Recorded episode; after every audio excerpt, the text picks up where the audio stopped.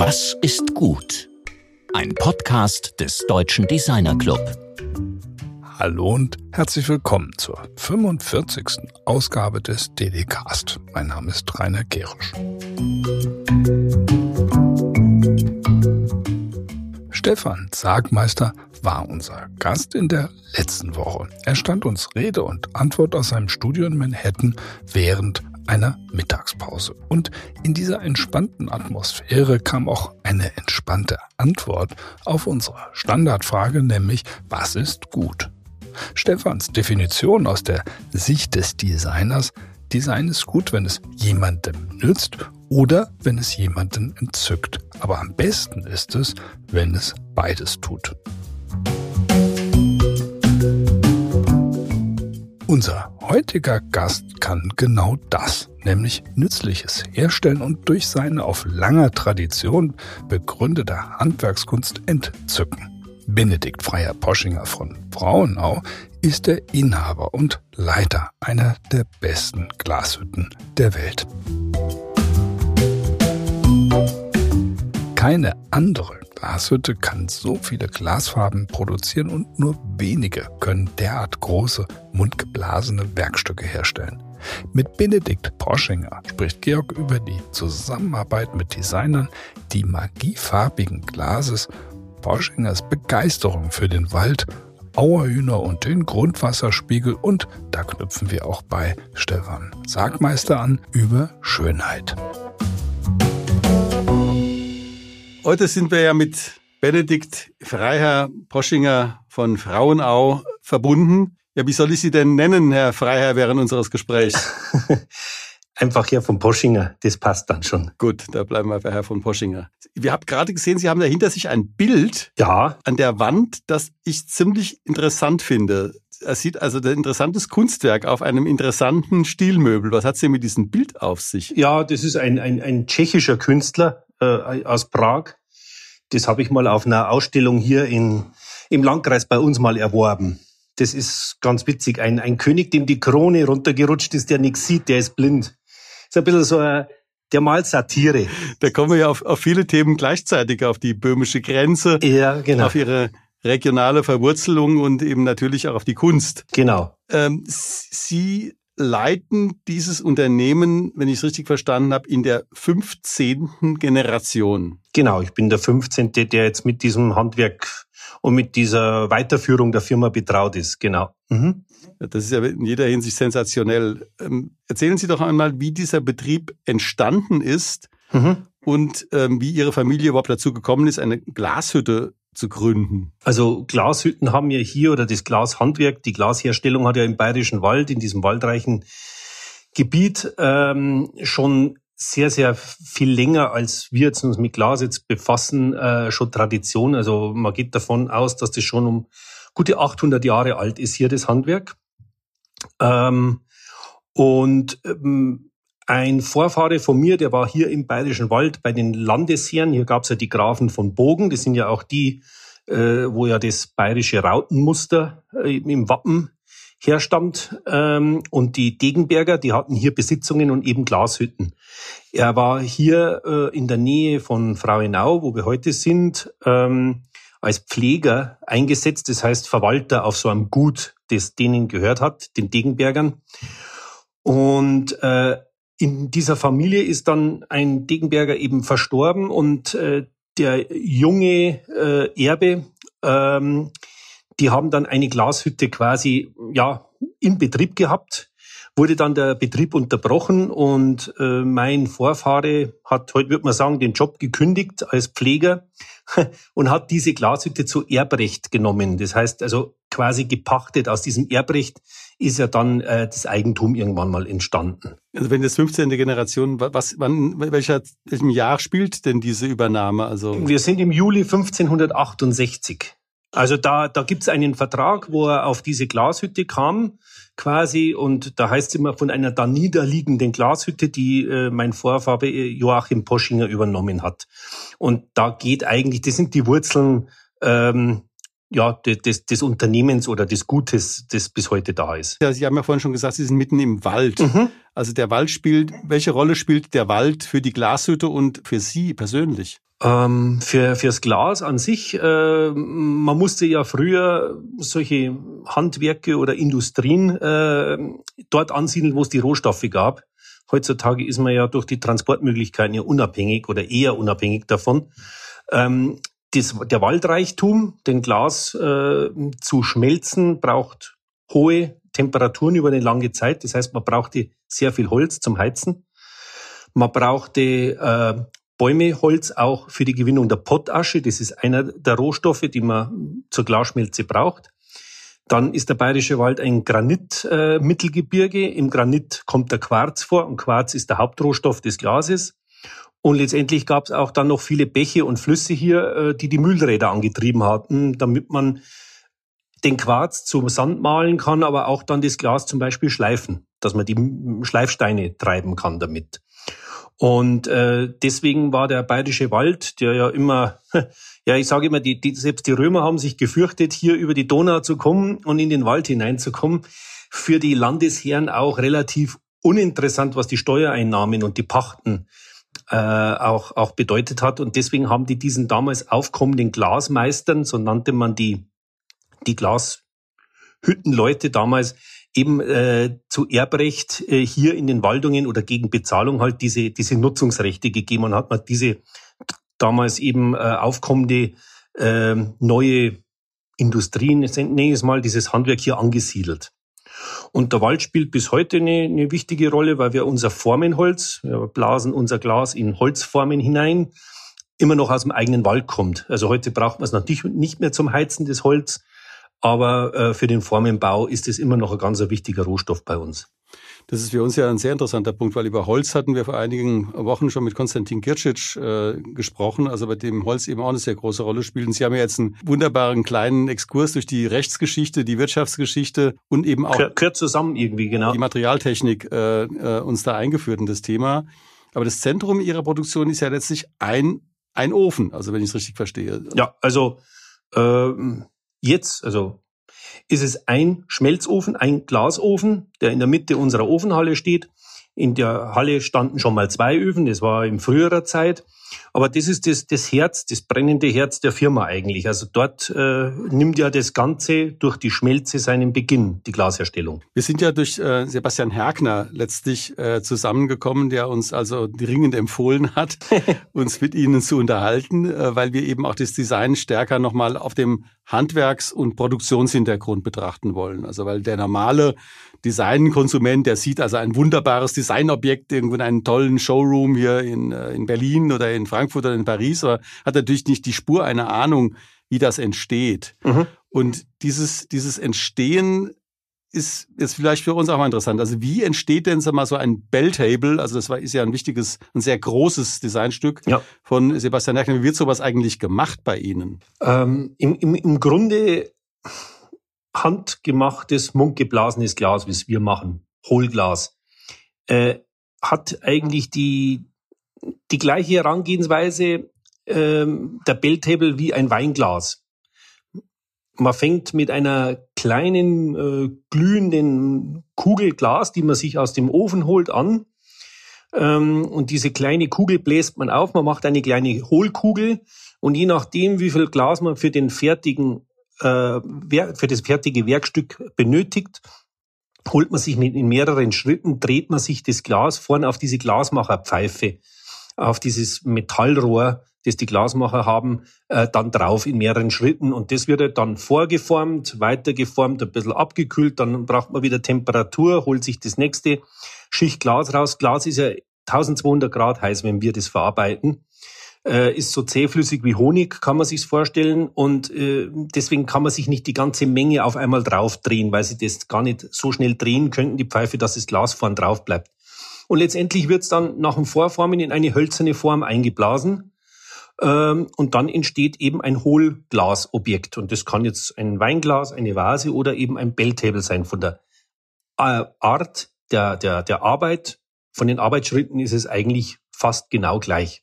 Aber der Belltable ist ja wirklich ein ganz gutes Beispiel hier, um eben auch zu erklären, was sozusagen die Grenzen dieser Glasbläserei sind. Also ja. kann, man kann ja bis zu bestimmten Größenordnungen blasen.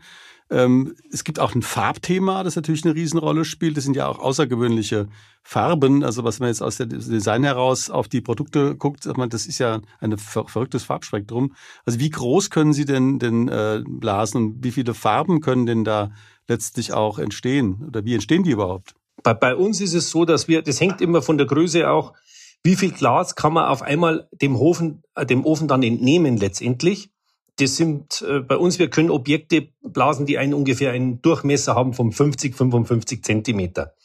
Sie müssen sich ja vorstellen, Sie nehmen eine glühende Kugel, einen glühenden Batzen Glas und den können Sie ja nur bis zu einer maximalen Größe dann aufblasen, weil irgendwann wird er einfach dann auch zu dünn. Und ähm, bei uns spielen Farben natürlich eine ganz große Rolle, das stimmt. Also große Werkstücke in, in sehr brillanten Farben. Wir schmelzen über 20 verschiedene Farben momentan. Und wenn man jetzt mal, man, es gibt ja sicher nicht so viele Betriebe, die das überhaupt können. Ähm nee, das ist auch Alleinstellungsmerkmal bei uns. Eben Größe in Kombination mit dieser Farbvielfalt. Und dass man so viele verschiedene Verarbeitungstechniken auch beherrschen im handwerklichen Bereich. Hm. Geht es, ist es denn so, wenn wir jetzt über die Zusammenarbeit zwischen Designern und, und den Handwerkern spricht. Also wie, wie wird denn da vorgegangen? Kommt jetzt der Designer mit einer ganz bestimmten Farbvorstellung, die Sie dann letztlich mischen oder haben Sie eine Palette, mit der Sie arbeiten, auf die der Designer dann zurückgreifen kann? Also die Designer, Designerinnen und Designer sind ja zunächst mal mit irgendeiner Form- und Farbvorstellung unterwegs. Genau, also bei der Formvorstellung ist es so, dass man schauen muss, ist es technisch mit diesem Handwerk umsetzbar? Ähm, da ist es gut, wenn auch äh, im Design vielleicht mal einfach, äh, dass man nochmal vielleicht eine Änderung irgendwo an einer Kante und so, wenn es einfach dem das Design das hergibt, vielleicht äh, ja eben Design und Handwerk zusammenbringen, dass es halt auch machbar ist, technisch. Und mit den Farben ist es so, wir haben halt eine äh, Auswahl an 20 äh, geschmolzenen Farben. Ähm, es gibt dann andere Techniken. Wenn die Farbpalette nicht ausreichen würde, gibt es andere Techniken, um Glas zu färben. Aber es ist nicht so, äh, wie man es jetzt aus, ja, zum Beispiel bei einer Wandfarbe her kennt, äh, die man sich mischen lassen kann. Und wenn die noch zu hell ist, dann noch ein Tropfen von der dunklen Abtönfarbe dazu und dann wird es immer dunkler. Äh, so einfach ist es bei Glas nicht, weil wir müssen jedes Mal ungefähr eine halbe Tonne Glas schmelzen. Man kann die Rezeptur schon anpassen, aber das dauert Wochen und, und, und äh, vielleicht noch länger. Ähm, es ist ja nicht immer vorhersehbar. Das sind ja im Grammbereich irgendwelche Färbemittel, die man hinzufügt und die sich in der Hitze auch anders verhalten. Also so einfach, wie es eben bei einer Wandfarbe funktioniert, ist es beim Glas leider nicht. Also es ist irgendwo ein bisschen immer eine Kompromisssache, aber es gibt sehr viele Möglichkeiten, dass man eben Design und das Handwerk dann zusammenbringt zum fertigen Produkt. Mhm. Und Sie haben jetzt durch die Zusammenarbeit mit Designern, also das, wenn ich es richtig verstanden habe, war Sebastian Hergner eben auch einer der ersten Designer, auf dem Niveau, also auf dem letztlich globalen Niveau, mit dem Sie gearbeitet haben, das verändert ja die Firma auch. Natürlich. Ja. Also ähm, das war auch, als Sebastian Herkner zusammen dann mit Klassikon auf uns zukam, um eben äh, einen Belltable herzustellen, ähm, war das schon der Beginn auch dieser, wie Sie es schon eigentlich schon gesagt haben, dieser Zusammenarbeit mit wirklich weltweit bekannten Designern und dadurch auch äh, ja wir Aushängeschild äh, letztendlich für andere, die das gesehen haben, gesagt, okay, die Firma Poschinger arbeitet mit dem Sebastian Herkner zusammen, die stellen das und das für Klassikon her. Ähm, wenn die für die dort das machen können, vielleicht äh, ist es auch äh, für uns eine Möglichkeit, dass wir dort was fertigen lassen. War natürlich für uns sehr, sehr hilfreich in der, in der Entwicklung äh, eben mehr Zusammenarbeit mit, mit aktuellen Designern und mit aktuellen Designs. Mhm. Das ist für uns jetzt sehr interessant, also welche Auswirkungen Design letztlich hat. Also unser Podcast beschäftigt sich ja mit der Frage, wie interagiert Design mit anderen gesellschaftlichen Akteuren, aber auch mit ja. Handwerksbetrieben wie Ihnen. Also Türöff Türöffner war es bei uns, muss man auch sagen. Also Sebastian Herkner hat uns sehr, sehr vorangebracht, einfach nur, weil man mit ihm eben was entwickelt und, und, und äh, produziert haben. Das hat er ja in seinem Podcast eben auch äh, beschrieben, also wie er auch prinzipiell mit Handwerkern zusammenarbeitet, also eben auch in anderen Zusammenhängen. Er hat ja über Projekte in Kolumbien gesprochen, in, äh, wo zum Beispiel, wo er ja eben auch wirklich äh, Handwerker dazu bringt, eben erstmal wieder einen Stolz auf ihr eigenes Handwerk zu entwickeln und dann auch eine Produktion aufzubauen. Also das ist eine sehr interessante Schnittstelle hier offenbar. Ja. Die, es gibt ja, wenn man jetzt das, das Werkstück betrachtet, ähm, bleiben wir mal bei dem, bei dem Werkstück, äh, da gibt es ja eine, sozusagen eine, eine Vorlieferung ähm, und es gibt äh, Folgegewerke, also vor allem Metall. Genau. Wie, wie wird das denn koordiniert? Also wie wird dieser Qualitätsmanagement-Prozess eigentlich gemanagt? Weil Sie können ja nicht mit dem Gefolgegewerk nicht bei denen arbeiten, aber was, wie wird das gemacht? Das ist also koordiniert wird es in dem Fall, also wenn wir über den Belltable sprechen bei von Klassikon, äh, die haben einen Metallbauer. Äh, wir haben natürlich eine gewisse Qualitätskriterienkatalog. Ähm, wenn wir diesen, diesen Belltable fertigen, ähm, was äh, in der Toleranz ist, wir reden ja von Handwerk, es ist nicht jedes Stück gleich, es kommt nicht von der Maschine, ist nicht genormt.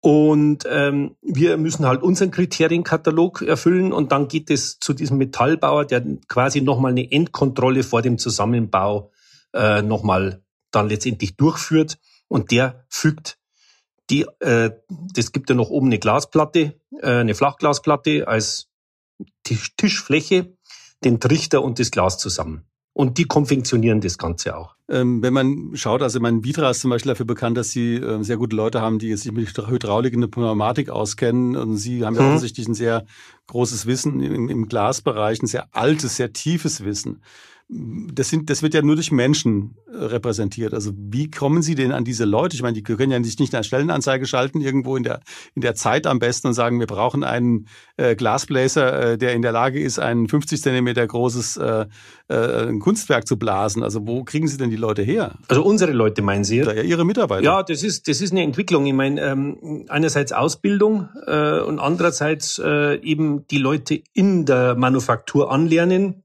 äh, diese Fertigkeiten äh, sich anzueignen. Ähm, das ist ja immer auch unter Anleitung, es wird immer, das ist ja tradiertes Wissen. Es ist ja nichts, was man jetzt irgendwo nachblättern kann. Das heißt abschauen bei den Kollegen, die Jungen von den Alten. Äh, und äh, wenn ein Glasmacher von der Ausbildung, mit der Ausbildung fertig ist, dann dauert das in unserem Bereich sicherlich vier, fünf, sechs Jahre, bis er so weit ähm, das alles beherrscht, was wir brauchen an Fertigungsmöglichkeiten. Also das, das ist halt einfach eigenes Know-how und, und, und äh, die Leute dorthin quasi aufgebaut in diese Richtung, damit das funktioniert. Das, das ist ja ein, äh, wirklich ein, äh, also ein hochkomplexer Prozess von verschiedenen Entwicklungen, die da gleichzeitig ablaufen. Also die Leute lernen, ähm, während sie zum Beispiel jetzt auch mit dem Designer zusammen lernen, was da geht. Genau. Ja, also das, das, das finde ich einen sehr interessanten Punkt, dass er, also Sie haben ja jetzt mehrere Lernprozesse gleichzeitig beschrieben, die miteinander, äh, die da zusammengehen und die eben nur auf dem hohen Niveau, auf dem Sie da unterwegs sind, überhaupt denkbar sind. Äh, die entwickeln sich auch beide weiter, denke ich mal. Machen wir die Designer und natürlich auch unsere, unsere Glasmacher und die Glashandwerker. Also da, da äh, ist ein Austausch da und da merkt zum Beispiel ein Designer, was vielleicht noch an Verarbeitungstechniken möglich ist äh, in, im Bereich Formgröße oder halt einfach auch von den ja, Handgriffen äh, und dann in die Veredelungstechniken, wenn es ums, ums kalte Glas dann geht. Also das ist ein reger Austausch und ich glaube, da hat jeder immer was davon. Man lernt da auch jeden Tag irgendwo dazu. Sie, Sie haben ja vorhin gesagt, dass Sie 20, was ist eine unglaubliche Zahl, 20 verschiedene Farben blasen ja. können. Aber die Farben sind ja irgendwie entstanden. Also wie entstehen denn die Farben oder aufgrund von welcher Entscheidung oder aufgrund von welchen ja auch physikalischen Grundlagen entsteht denn so eine Farbe? Wie eine entsteht eine Farbe mal technisch? Das ist ähm, es gibt ein, ein Grundrezept, das ist das Kristall, das durchsichtige Glas, das man kennt.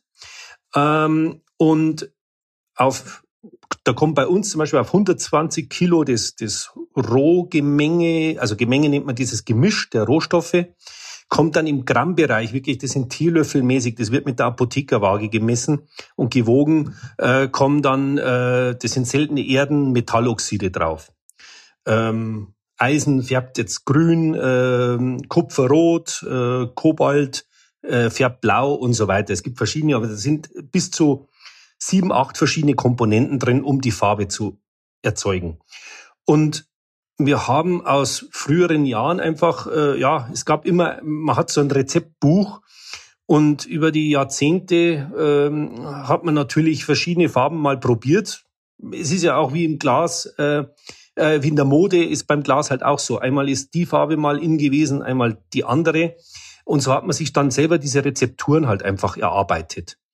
Und das ist immer der Grundstock, den wir haben. Und äh, aus denen haben wir halt einfach mal 20 gewählt, die halt immer wieder letztendlich auch bei den Kunden sehr gut ankommen und gerade, ich sage jetzt mal so ein Grau, äh, jetzt gerade im Leuchtenbereich sehr gefragt ist. Ähm, das ist also nicht so, wie dass man im Aquarellkasten mal eine Farbe anmischt, sondern ich brauche mal mindestens eine Tonne äh, gemischt, damit sie überhaupt irgendwas, ja, überhaupt genau. irgendwas genau. hinkriegen. Also diese Kombination aus diesem riesigen Gewicht des Gemischs und dieser winzigen Menge äh, des Kristalls, das ist schon ein ganz schönes Bild auch. Ja, ja, das ist, das ist, also man glaubt's nicht. Das ist wirklich äh, so eine so eine Prise Salz quasi irgendwo hinein und äh, es gibt eine Farbe. Es ist wie ein Wunder. Drum war ja das in früheren Jahrhunderten, heutzutage kann man vieles chemisch analysieren, damals ganz viel Alchemie und äh, ganz viel Geheimniskrämerei und es haben viele Schmelzer ihre Rezepte auch mit ins Grab genommen, weil sie den Hüttenherrn erpresst haben. Also und und darum gibt's Hüttengeister in den Sagen und alles Mögliche. Es ist halt ja eben damals nicht nicht wirklich nachvollziehbar gewesen, warum, wieso und weshalb dann die Farbe entstanden ist. Sie hatten ja vorhin schon diese Nähe zu, zu Böhmen auch erwähnt. Also ich war vor einigen Jahren mal in Novi Bor mhm. und wir haben dort den, ähm, also den wirklich tollen Glasbläser Piotr Nowotny ähm, besucht. Also haben Sie mit denen auch zu tun? Also arbeiten Sie mit Böhmen zusammen oder mit, mit diesem bedeutenden äh, Glashüttenort Novi Bor? Also äh, unsere Gemeinde Frauenau hat die Städtepartnerschaft quasi mit Novi Bor. Ähm, die haben ja auch äh, dort äh, eine Glasfachschule. Drum ist äh, Frauenau-Zwiesel, also in Zwiesel ist ja die, die Glasfachschule hier in Bayern, ähm, auch ein ganz en, ja, enges Verhältnis und auch Austausch. Ähm, ist auch immer wieder gibt's äh, also von der Gemeinde aus, aber über die über die Freunde des Glasmuseums und so weiter auch sehr viel Austausch und äh, fachlich natürlich auch. äh, wir beziehen von dort auch zum Teil Werkzeug, äh, weil die ganz gute Werkstätten haben, die halt Glasmacherwerkzeug auch äh, bauen. Und äh, ja, wir haben zwei tschechische Mitarbeiter am Ofen, die ja auch aus dieser Ecke stammen, äh, rund um Novibor. Das ist wie hier der Bayerische Wald, einfach so ein, ja, ein Ort, an dem Glas äh, viele Jahrhunderte einfach schon gelebt wird und gearbeitet wird. Äh, und äh, das ist immer ein, ein Austausch da, natürlich. Da muss ja gerade für Sie der Eiserne Vorhang ziemlich verheerend gewesen sein. Also wenn es eben so eine jahrhundertelange Zusammenarbeit gab zwischen den Nachbargemeinden oder Nachbarkreisen, auch über die Grenze hinweg.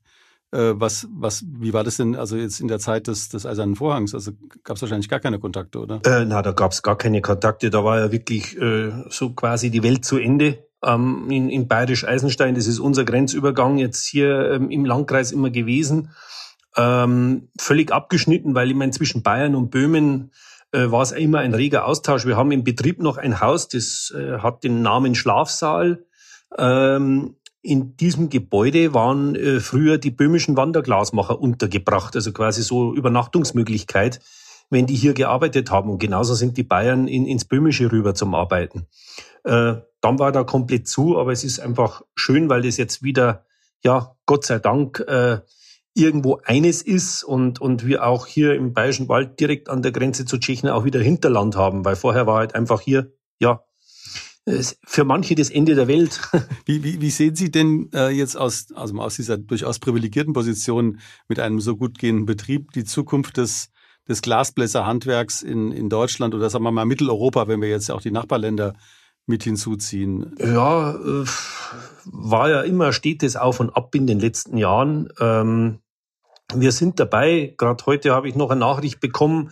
Es ist ja in Deutschland ist das mundgeblasene Hohl- und Flachglas äh, auf der nationalen Liste äh, des, des immateriellen Kulturerbes. Wir versuchen ähm, das jetzt gemeinsam mit anderen europäischen Ländern, in denen es ja auch äh, Glashandwerk gibt, äh, eventuell auf die, auf die Weltliste zu hieven, das Ganze, weil es einfach ein nicht, äh, nicht aussterbender Beruf ist, aber Berufsbild im Wandel und, und natürlich, was ich vorher schon gesagt habe, viel tradiertes Wissen. Es ist ja nicht so, das lernt man nicht alles in der Schule, ähm, der Austausch ähm, und, und je mehr Glasmacher es gibt äh, und Glashandwerker, desto mehr Wissen bleibt auch erhalten letztendlich. Da geht's um auch einfach auch um Kulturgut auch in ein großes Stück weit. Und ähm, natürlich, äh, es gibt in, in vielen Ländern Glashütten, äh, aber es ist so gesehen sehr, sehr wenig geworden mittlerweile.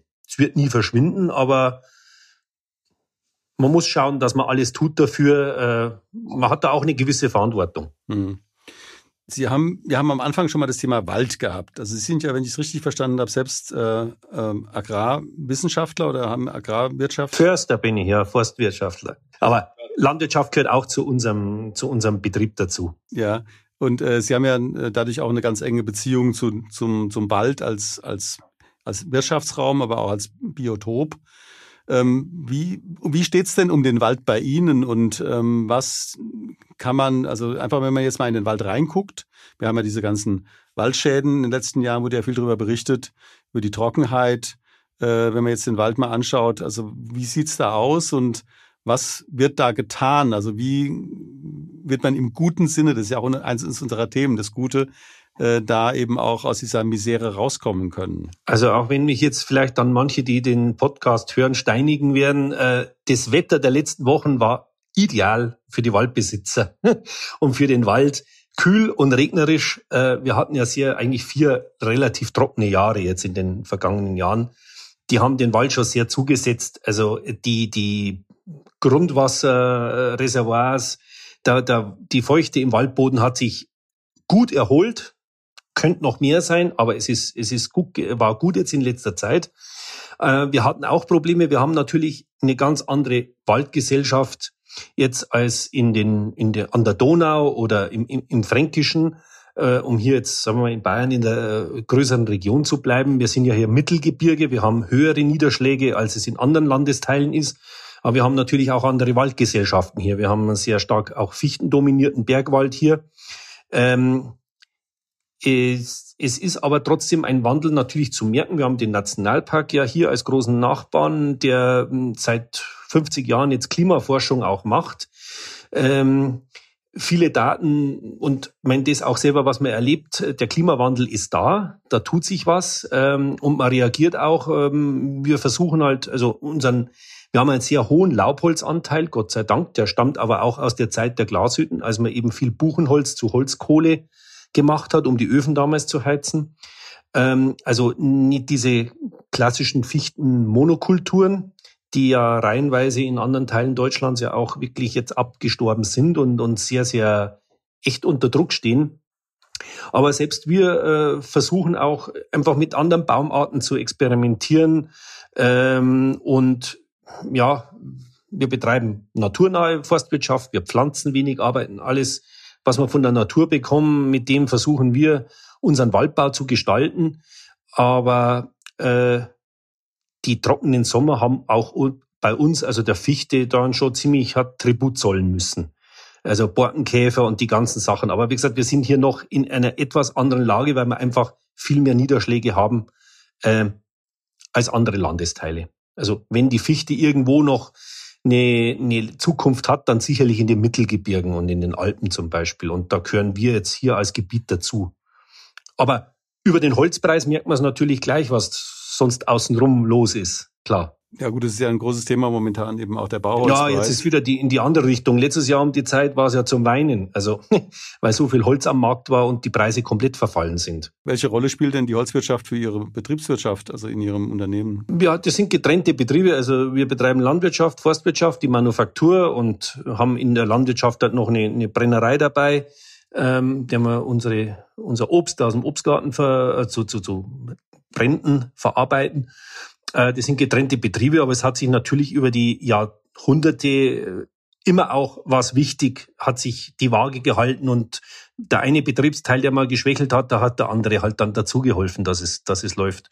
Und ganz früher, daher kommt ja auch dieser, dieser mehrteilige Betrieb, war es ja sowieso wichtig, Landwirtschaft zu haben. Man brauchte die Zugtiere, um das Glas aus dem Wald ähm, zu schaffen und, und die Gläser in die Welt rauszubringen. Die, es waren ja autarke Siedlungen, die Leute mussten ernährt werden und, und das Holz hat man halt eben zur, zur Heizung und zur Rohstoffgewinnung gebraucht. Mhm.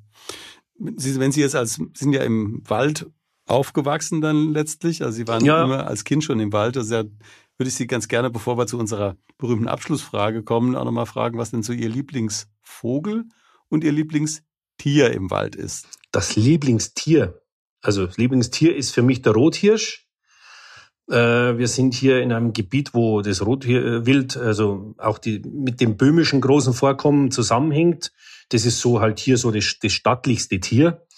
äh, der König der Wälder, wie man so schön sagt. Und beim Vogel ist es auch ein typischer Bewohner der Mittelgebirge, der Auerhahn, den ich ganz spannend finde. Schön. Ja, dann kommen wir, wie gesagt, zu der Abschlussfrage, die wir in unserem Podcast ja immer stellen und die uns auch sehr wichtig ist. Sie haben schon sehr vieles dazu gesagt, übrigens auch. Okay. Aber was würden Sie denn auf diese offene Frage, was ist gut, antworten? Was ist gut? Was ist gut? Ja, einfach, was ist gut? Gut ist, wenn man am Morgen von den Glasmachern hört, es ist gutes Glas. Das ist ganz, ganz wichtig. Äh, das ist immer die beste Meldung, ähm, weil sonst der Tag dann schon wirklich schlecht angefangen hat äh, wenn Blasen, Schlieren oder sonstige Sachen sind. Also gutes Glas ist gut, so kann man sagen. Ja, gut. Ja, vielen Dank. Das ist ein wunderbarer Abschluss. Sehr handwerklich, sehr angewandt, sehr praktisch und auch ja. sehr zukunftszugewandt. Äh, das gefällt mir alles äh, sehr gut, weil das Interessante ist wirklich diese umfassende Wirtschaftsweise auch. Sie haben ja gesagt, Landwirtschaft, Forstwirtschaft, dann eben auch Produktion, Garten, Manufaktur? Nee, es ist halt traditionell so entstanden und äh, es ist immer so dieser mehrteilige Betrieb, der uns auch über die Jahrhunderte gebracht hat. Ja. Vielen herzlichen Dank. Sehr, sehr gerne. Das Gespräch mit Benedikt Freier-Poschinger von Frauenau, der uns in das tiefste Bayern, in den Wald und in seine grandiose Glashütte mitgenommen hat, führte mein Kollege Georg Christoph Bertsch.